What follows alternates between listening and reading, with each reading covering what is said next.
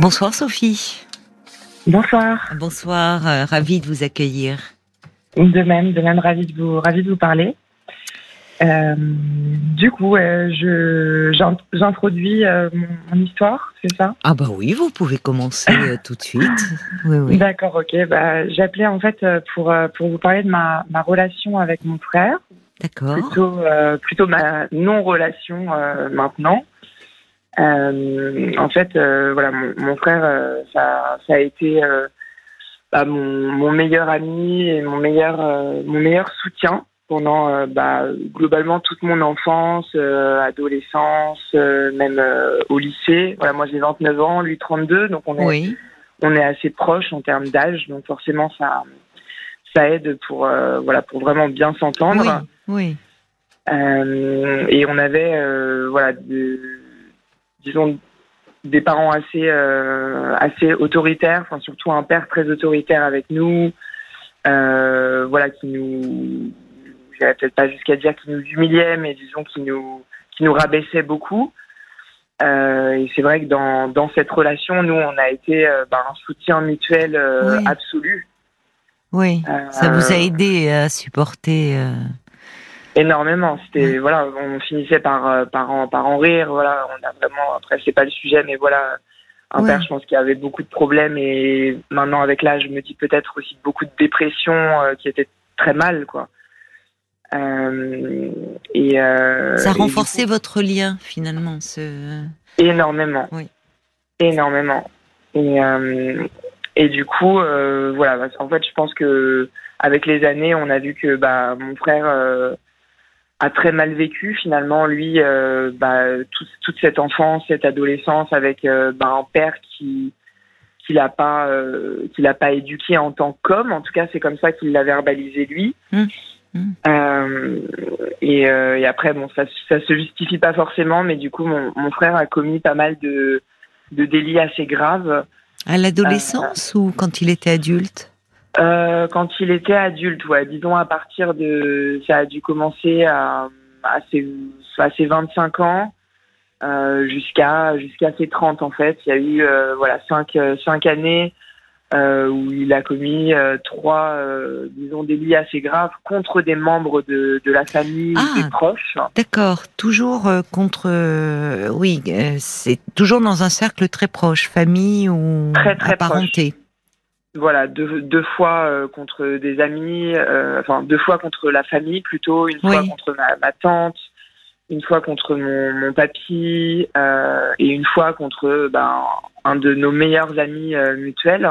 Mais quel genre de délit Vous dites délit assez grave, euh, c'est-à-dire. euh, Alors euh, peut-être que j'emploie pas le bon terme juridique, c'était que du vol d'argent, donc entre euh, 5 000 et 50 000 euros quoi. Ah d'accord, c'est du- ah oui, c'est ce sont des Donc, sommes. hein. Je pense qu'on peut parler Donc il dé- mais et, de quelle façon s'y prenait-il alors pour euh, leur dérober Alors leur toujours, argent? euh, bah, la- l'ami, euh, c'était euh, l'ami, c'était avec euh, avec du coup des chèques euh, volés. Euh, ils étaient en colocation, donc en fait, euh, ils avaient mis en place un système euh, où euh, l'ami donnait son la moitié du loyer à mon frère, et puis ensuite mon frère devait donner le loyer à la propriétaire, sauf qu'il l'a jamais fait, euh, voilà. Donc euh, voilà, donc de l'argent volé. Puis mon papy, c'était en fait ils ont vécu, ils ont il a vécu chez mon chez mon papy qui habite dans le sud de la France euh, pendant du coup pendant deux ans. Mhm. Et c'est vrai que mon papy est quand même voilà, très âgé et je pense Oui. euh, peu, peu rigoureux avec ses comptes en banque, donc euh, il est il est pas du tout digital, donc il les regardait euh, jamais. Et mon frère a pu lui voler, euh, voilà, sur une période de deux ans, euh, des chèques euh, jusqu'à se monter à 50 000 euros, jusqu'à ce que le, Oh le type de la banque lui appelle pour lui dire qu'il était euh, sur Oui. la paille, quoi. Et, à la façon dont vous le nommez, vous dites mon papy, on sent que avec lui, vous, enfin, en tout cas vous, vous avez un lien très très tendre. Ah bah moi c'est c'est drôle que vous disiez ça, mais euh, moi, enfin, en fait, vu que j'ai pas eu, enfin, je considère pas que j'ai eu un père en fait. Oui. C'est lui qui en a tenu lieu pour vous, enfin, Oui, comme un père de, oui, de substitution. totalement. enfin.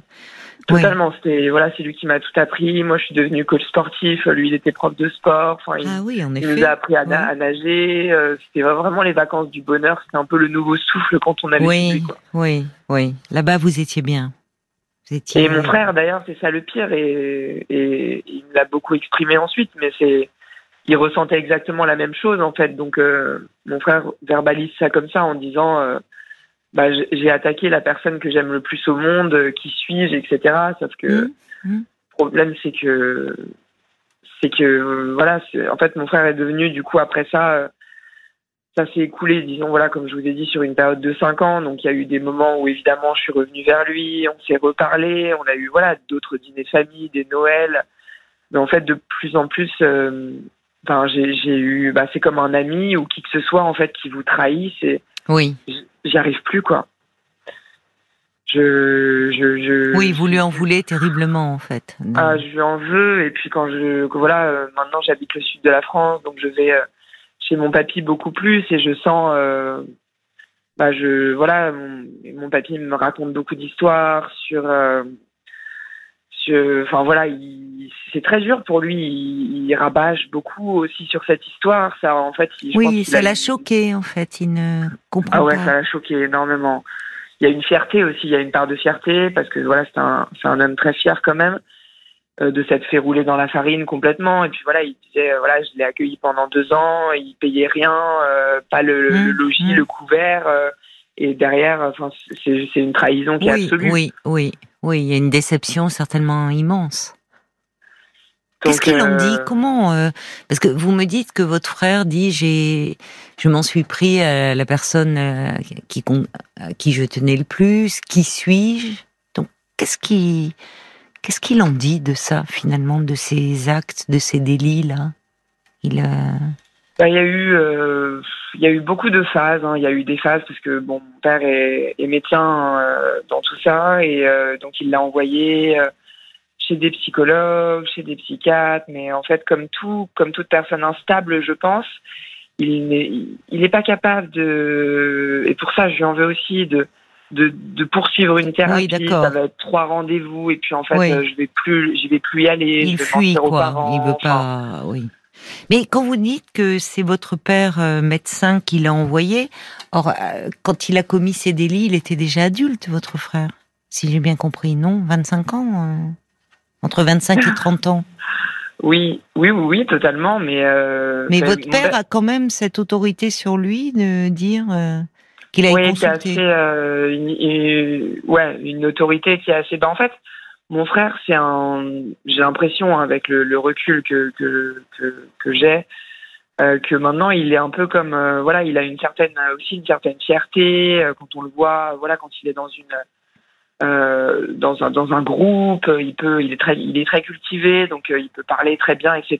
Mais en fait, c'est une coquille vide, et quand il se retrouve, euh, voilà, face à mon père, euh, il est, c'est pas tout, ouais, Oui, tout- comme s'il redevenait un enfant soumis à- un peu à lui. tout à fait. Ça, euh, ça pour le coup, euh, beaucoup de gens de notre entourage l'ont dit, oui, qui qu'il était vraiment, bah, quand il est avec mes parents, euh, c'est un peu ça. Il est il est comme un comme un tout tout enfant et, et mes parents le traitent ainsi en fait. Il a Hmm. beaucoup de fois, enfin ça, ça paraît des détails, mais voilà, mes parents, euh, par exemple, allaient lui prêter la voiture et puis lui, il allait avoir un accident avec. Enfin toujours en fait euh, une non rigueur absolue que que je supporte plus. Et, euh, et donc en fait l'objet de mon appel c'était que bah bon il y a eu comme je vous dis des moments où on s'est reparlé puisqu'il y a eu des Noëls il y a eu euh, beaucoup de choses hein. c'est long cinq ans Euh, mais depuis euh, voilà moi je me suis expatriée dans le sud de la France parce que j'avais envie de- Volontairement, vous vouliez mettre euh, de la distance ah ouais, entre vous et votre famille. je, je pouvais plus quoi Vous en aviez besoin. euh, Oui. de voilà ma mère qui me racontait par téléphone euh, il a fait ci il a fait ça tu sais j'ai j'ai peur il a changé encore de travail Oui, il est instable aussi sur ce plan-là, euh, sur le. Ah, absolument. En cinq Ouais. ans, honnêtement, je pense qu'il y a eu, il y a bien eu euh, 100 changements de, de travail. Ah oui. Et, euh, et là, Donc en il fait, en retrouve là- facilement. Donc euh, ah, ça, il en est très fier. Et justement, il, oui, en fait, il passe euh, bien. Il, euh, il, il passe bien en entretien. Il donne une bonne vie image. de- une vie de mensonge. En fait, on regarde son, CV, c'est que du mensonge. C'est-à-dire C'est quelqu'un qui a fait que des abandons de poste pour vous dire le courage Ah qu'il oui. a. C'est pas forcément bah, le manque de courage d'ailleurs, c'est qu'au fond, il ne peut pas se stabiliser. Quelque part, il peut pas se, vous voyez C'est pas forcément lié à du courage ou à une absence de courage, c'est c'est un fonctionnement particulier d'une d'une d'une instabilité. euh. D'accord, ok, c'est intéressant ça, parce que moi j'ai tendance à être, à être très dur, alors que j'imagine qu'il y a des aspects euh, psychologiques Certainement. ou psychiatriques Oui, oui. importants. Oui, mais vous, c'est normal, vous réagissez euh, en tant que sœur. Mais il y a certainement, oui, il y a quelque chose qui interroge dans le comportement de votre frère. Même d'ailleurs dans ses délits. Euh, il y a comme un... euh, finalement, il, il commet des actes délictueux vis-à-vis des proches, vis-à-vis de ceux qui comptent le plus. Et après, au fond, il se fait sermonner à nouveau par votre père, comme quand il était enfant. Or, il n'a de cesse de transgresser la loi du père, une loi Enfin, vous, vous l'avez présenté votre père en disant d'emblée comme euh, c'était un père très autoritaire. Or, finalement, lui, il est que dans la transgression, votre euh, votre frère.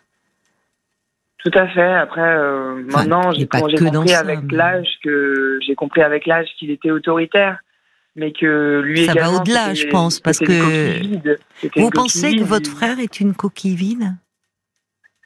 Bah après, je sais qu'est-ce qu'on met derrière. Moi, ce que je mets derrière. Non, mais oui, dites-moi vous comment vous le c'est qu'il va percevez. être, bah, il va être très fier. euh, voilà, au- on- quand on va le voir dans un groupe, vous allez l'adorer, vous allez parler avec lui toute la soirée. Il est etc. séduisant, c'est un Ah, séducteur. extrêmement, Oui. extrêmement.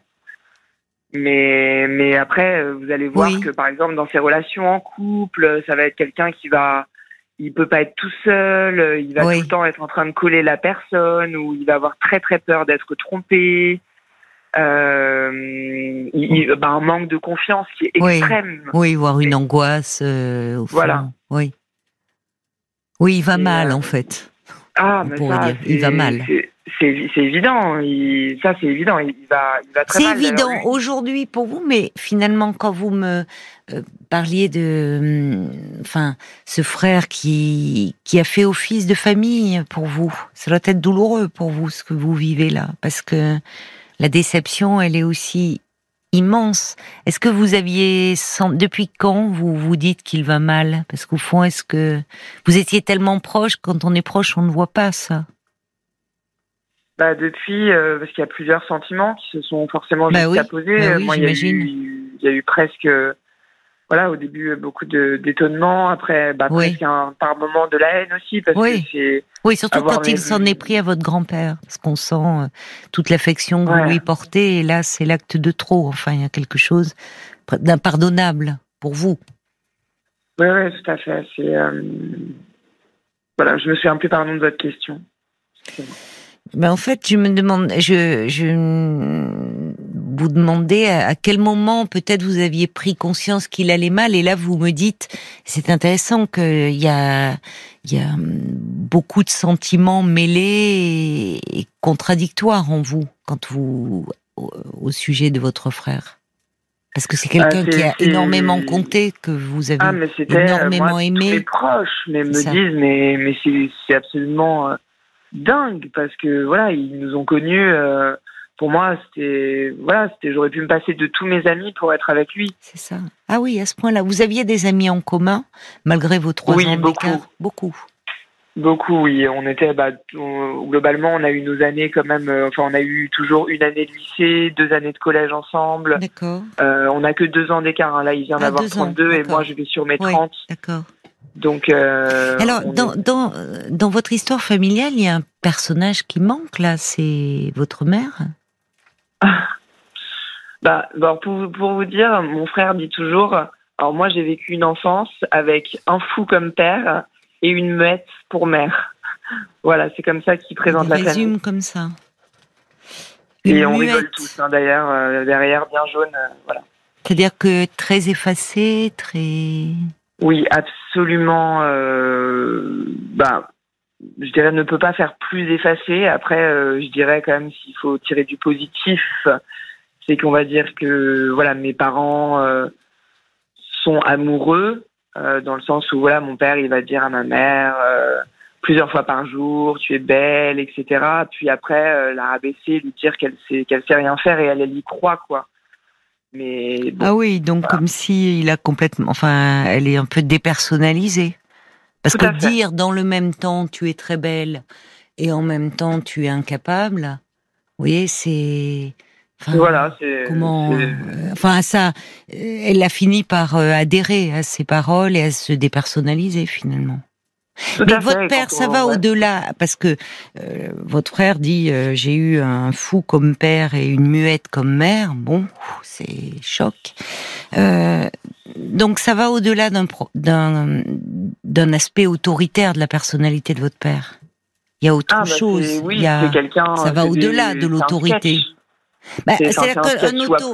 oui, un sketch à pleurer, c'est ça. Mais parce que l'autorité, elle peut en imposer, mais mais elle, elle peut imposer du respect, une distance dont l'enfant peut souffrir. Mais là, là, dans ce que j'entends, c'est ça relève d'autre chose. Déjà à travers les paroles prononcées à l'égard de votre mère, cette humiliation. Ah bah c'était présent aussi pour vis-à-vis de vous.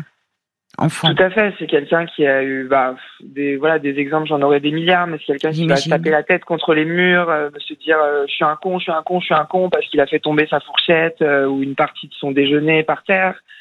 c'est quelqu'un qui va bah moi quand j'avais 8 ans, il me traitait déjà de connasse, il n'y a pas de il y a pas de limite en fait. Oui. Il n'y a, aucune limite. Il n'y a pas de limite.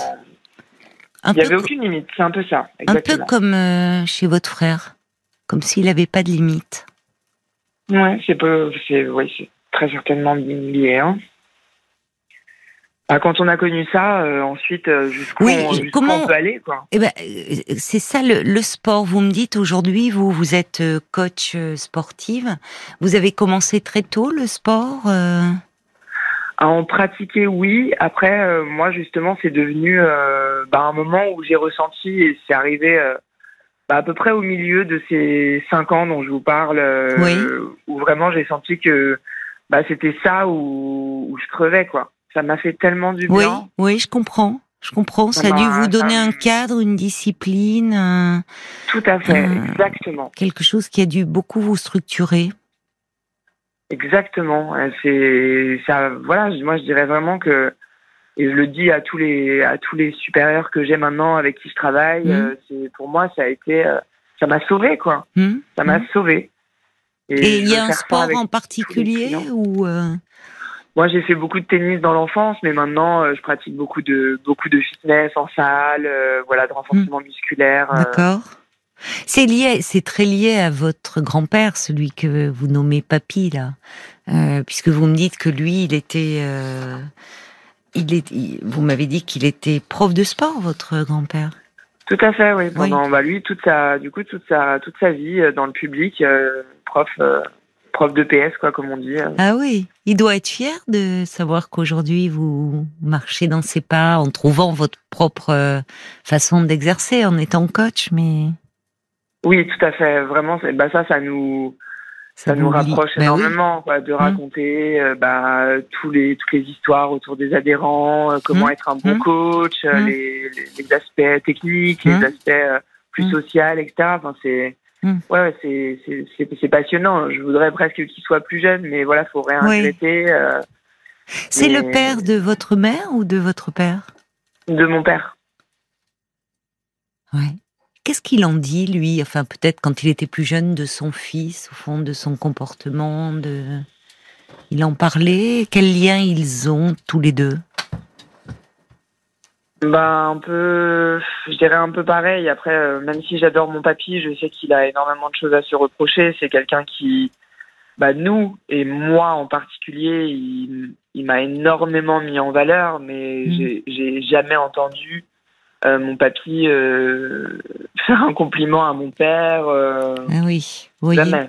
Et et à votre frère, c'est intéressant dans la relation. Vous, vous êtes une fille, donc il y avait quelque chose peut-être de de cette protection, de, de, cette affection qui était plus simple, dirigée vers vous.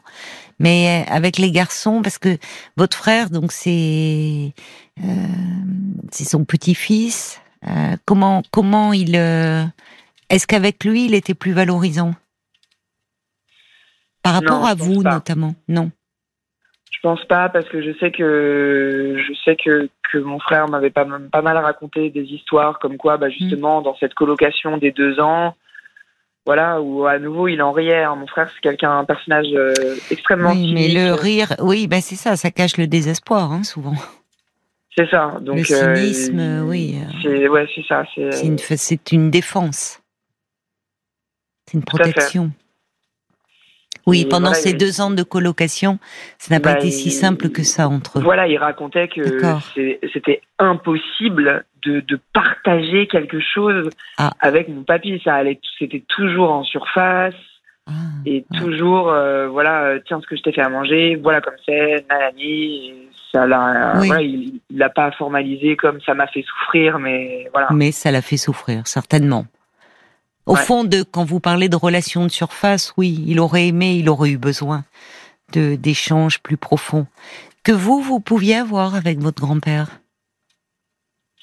Oui, plus ou moins. Après, c'est vrai qu'on reste, ça reste, je le vois, hein, quelqu'un de, surtout avec l'âge, je pense que les gens se durcissent. Ça reste, ça se voit, quelqu'un d'assez égoïste en fait, et c'est aussi pour ça qu'il a 92 euh, ans, je pense, et qu'il est en, qui, voilà, il a, il a ses 92 ans, mais pour quelqu'un euh, comme ça, il pète la forme. Il y a deux ans, il faisait encore du scooter. Euh, ah bon euh, non, mais il est, ah exceptionnel. Mais parce que je pense qu'il s'est énormément préservé des gens. Vous voyez, des gens qui, qui, voilà, je dirais pas qu'ils vous sucent le sang, mais on peut vite se laisser dépasser. Lui, voilà, il a laissé bah, le, ses enfants, c'était sa femme qui s'en occupait. Eh Lui, il avait euh, voilà son, son bridge, euh, son travail, euh, oui, oui. sa vie, son sport, quoi. sa vie, mais finalement, en tant que père, il n'a pas forcément. Ah il y a quelque chose qui a pu pêcher du côté de la transmission. On dit, au fond, votre, il y a quelque chose là dans la, du côté de ce qui, trans, ce qui se transmet de père à fils. Il y a, il y a un gros manque. Ah ouais, là, je pense que c'est de bah, deux générations où. Mm où il y a rien, où il y a rien eu quoi. Et alors, euh, et votre grand-mère, euh, parce que c'est pareil, les femmes sont assez absentes. Votre mère, alors définie par euh, la muette par votre frère, et votre grand-mère? Du coup, la, la mère de mon papy. La non, sa femme? Oui, pardon. c'est juste parce que du coup c'est mamie, mais voilà, pardon. bah ce que je dirais. Euh, bah oui. Une femme extrêmement, euh, extrêmement frustrée, qui a été, euh, voilà, on le sait, beaucoup trompée. mon papy, c'est un, voilà, hmm. un très très grand séducteur. Aussi. Et voilà, enfin après c'est des histoires de famille, mais voilà, je sais que bah, ma mamie, elle a beaucoup, bah, mon père a été, du coup il a fait la, la, médecine, donc ça a duré, il a été très très très longtemps chez sa mère avec le père absent, et je sais que bah, ma mamie lui racontait beaucoup de bah, de ses déboires quoi ton père euh, voilà ouais elle se confiait beaucoup à son fils à votre père. Ouais il a été témoin de je pense. Oui, oui oui donc avec une image du père quand même euh, assez défaillante enfin certainement beaucoup de ressentiments enfin beaucoup de manque il lui a le père n'était pas présent pour votre père.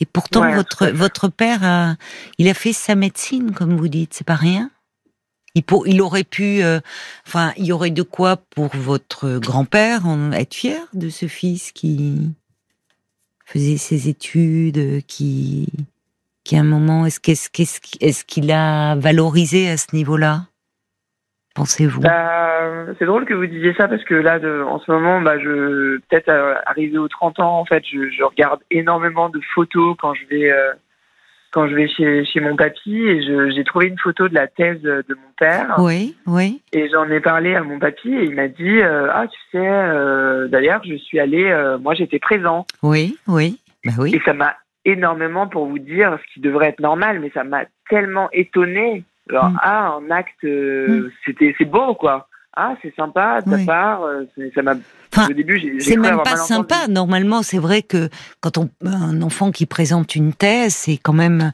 c'est un tel travail une thèse que oui on réunit les gens qu'on aime les proches et les parents les amis enfin la famille est là mais mm. si votre étonnement montre quand même reflète bien la, leur euh, la, cette relation une forme d'absence. votre père a dû beaucoup en souffrir de cela. Ouais, je pense. Ça, maintenant, avec les années, maintenant, on... voilà. Puis mon père, il a fait quand même. Bon, il a pas voulu aller euh, chez le psy, etc. Mais euh, il a quand même fait avec tout ce qui s'est passé avec mon frère, je pense, pas mal de travail. Oui, il a, essayé, pour son fils. Eh, pour son fils, il essaye de faire des choses. Peut-être qu'il y a eu une prise de conscience. C'est pas rien de, à un moment, s'en occuper. C'était peut-être un peu tard. Vous voyez, certainement même. Mais il a quand même essayé. Euh, ce qui fait que du coup maintenant, et c'est pour ça au départ que je vous appelais, mais c'est vrai qu'on a, on a un peu euh, parlé d'autre chose, mais euh, c'était un bon cadre pour dire que, bah, en fait, euh, bah, mon frère maintenant, depuis, euh, bah, je dirais depuis depuis un an, vraiment, bah, moi j'ai totalement coupé les liens avec lui et je suis pas non plus très très douée dans les relations, donc j'ai dû faire ça à la hache. Euh, voilà, je l'ai bloqué. Euh, je suis partie à 1000 kilomètres. Euh, mmh, je veux plus lui parler du jour au lendemain. Mmh. Et, et, et maintenant, il se fait très, enfin, il s'est fait très insistant. Oui. en voulant me rendre visite, en m'envoyant du courrier, en me contactant par tous les réseaux possibles. Mmh. et, et, voilà, je me rends compte que d'un côté, voilà, moi, ça me, ça me ça me va entre guillemets d'avoir fait ça parce que je suis j'avais l'impression d'être mieux sans lui mais c'est mm. vrai qu'en voyant toutes les photos chez mon papy j'avais un poids au cœur et je savais pas d'où il venait mais je sais qu'il mm. vient de là quoi mm. Oui, c'est lourd, c'est lourd pour vous parce que en même temps vous avez ce, ce, réflexe de de partir dans le sud, comme vous dites, de, de mettre de la distance avec cette famille qui qui est qui est un poids pour vous. Ça peut être un poids la famille. Et on ah peut, et on peut, euh, euh, on peut légitimement, euh, parfois pour sa survie hein, psychique, vouloir mettre de la distance. On peut et on en a le droit. Et en même temps, c'est toujours compliqué parce qu'on est toujours rattrapé par la famille, d'une façon ou d'une autre. Et là, bah, c'est ce que vous me dites à travers ce frère qui qui par tous les moyens possibles essaie à nouveau d'entrer en contact avec lui, avec vous. C'est ça, et je reçois des SMS euh, parfois assez lunaires de de mon père qui lui sait pas trop s'exprimer donc sur un texto c'est toujours euh, c'est toujours assez fameux où il va m'envoyer juste un, SMS pour me dire que je suis trop rigide euh, ma mère qui me qui est un comble venant de lui. Oui non mais c'est n'importe quoi. Ma mère qui m'envoie tu sais ça ça lui ferait plaisir que tu oui ils que tu lui écrives oui ça vous ça met une, ça vous met une pression oui, c'est ridicule. Bien sûr que ça lui ferait plaisir. Vous êtes en lien avec vos parents toujours? Euh, Après une grosse période euh, très distendue, euh, oui, on a repris contact parce que voilà, je, je pense que c'est, je pense que c'est mieux quand même. je ressentais pour mon équilibre que j'étais prête à leur reparler. D'accord. C'est compliqué les liens. Parfois, parfois il vaut mieux pas de lien du tout que des liens euh, qui, qui n'en sont plus. Ou... Ce qui est compliqué avec votre frère, c'est que euh, ce frère, vous l'avez immensément aimé. Enfin, heureusement qu'il a été là. Heureusement que vous avez été là pour lui. Enfin, c'était c'était votre famille, ce frère. Et vous avez évolué très différemment tous les deux euh, à l'âge adulte. Hein, c'est ça, on voit à l'âge adulte, ça bifurque. Et euh, bah, à travers c'est ce que vous évoquez comme délit euh, qui, en, moi, en tant que psy, je le vois comme des transgressions. Enfin, il y a quelque chose d'un... C'est pas rien de voler. Et de voler des proches. Derrière les vols, souvent, il y a, y a une demande.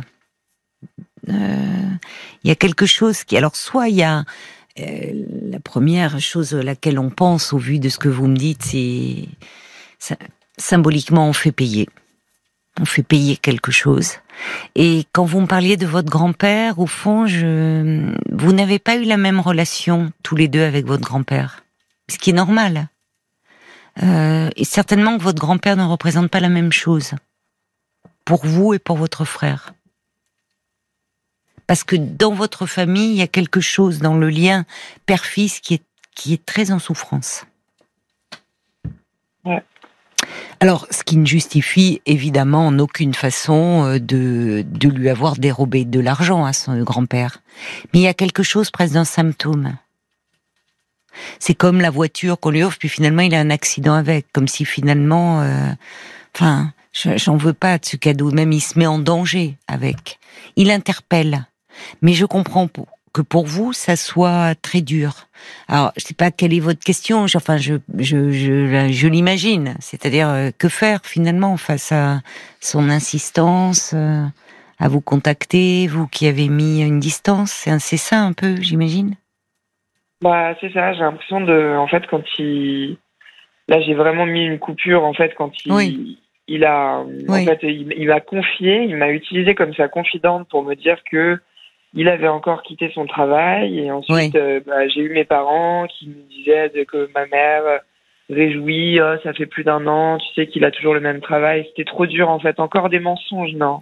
Oui, elle, elle est dans le déni, ils sont dans, dans le déni. Vous savez, alors parfois, c'est ce que je vous disais, il est plus, c'est parfois plus compliqué d'être fâché entre guillemets que que de maintenir un lien un peu à distance sans, c'est-à-dire un lien, mais au fond, euh, sans vous laisser happer. Et en même temps, en vous disant ça, je me rends bien compte à quel point, et c'est pour ça que je vous disais, quand on a eu une relation aussi forte que celle que vous avez eue avec votre frère, vous voyez, c'est parce que on peut être d'une même fratrie et ne pas être très proche. Mais là, il a tellement compté et vous avez tellement compté pour lui que je comprends presque votre position. C'est après insupportable d'avoir des, liens de loin en loin, au fond. De, vous voyez, des coups de fil de temps en temps ou un texto.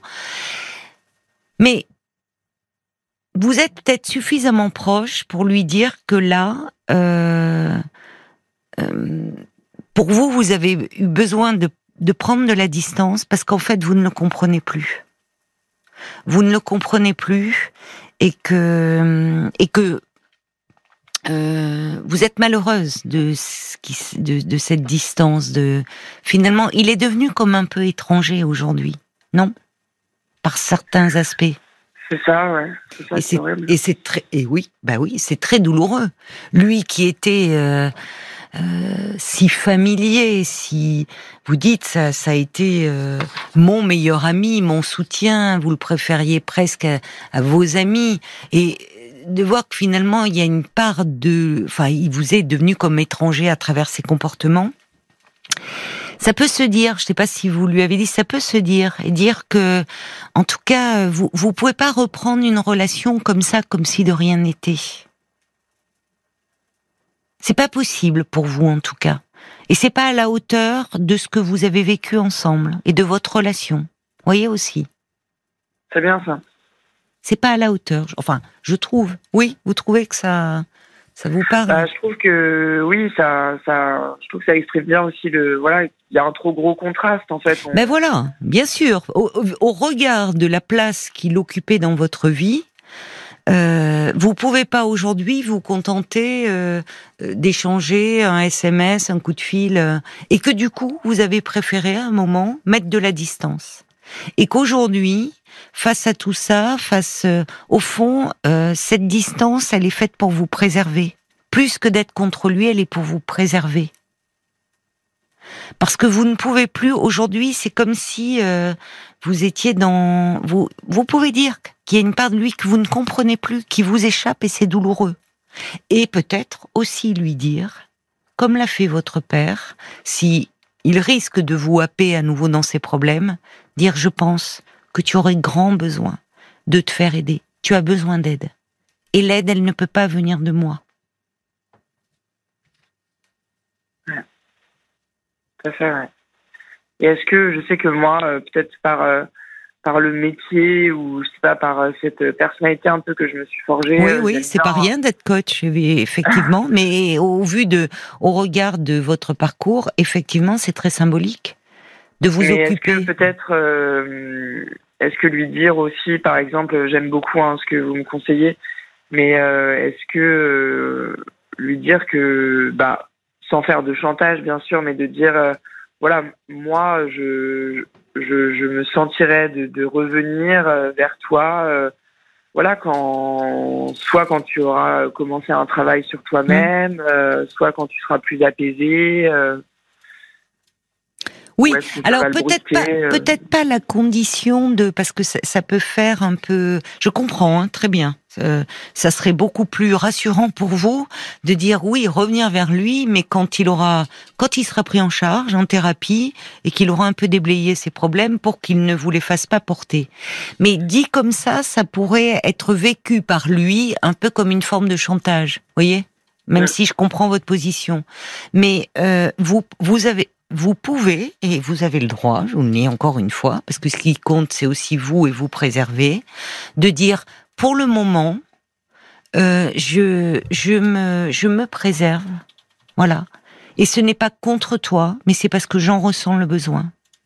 C'est aussi ça peut l'apaiser parce que ce silence que vous lui opposez de l'avoir bloqué va faire qu'il euh, ça monte en puissance. Vous voyez bien, il essaie par tous les biais d'entrer en relation euh, avec vous. Là, vous posez des mots, ce qui ne veut pas dire que vous êtes obligé de renouer. Vous posez des mots en expliquant le sens de cette distance et que vous espérez vraiment. Vous pouvez dire aussi que vous espérez euh, vraiment qu'il va euh, accepter de l'aide, s'apaiser et que vous espérez de tout cœur que vous pourrez à nouveau être proche comme vous l'avez été. Vous voyez, c'est une façon de lui répondre, ce qui ne veut pas dire que vous devez repartir euh, comme avant, parce que ce n'est pas possible. Vous pouvez pas faire comme si il ne s'était rien passé.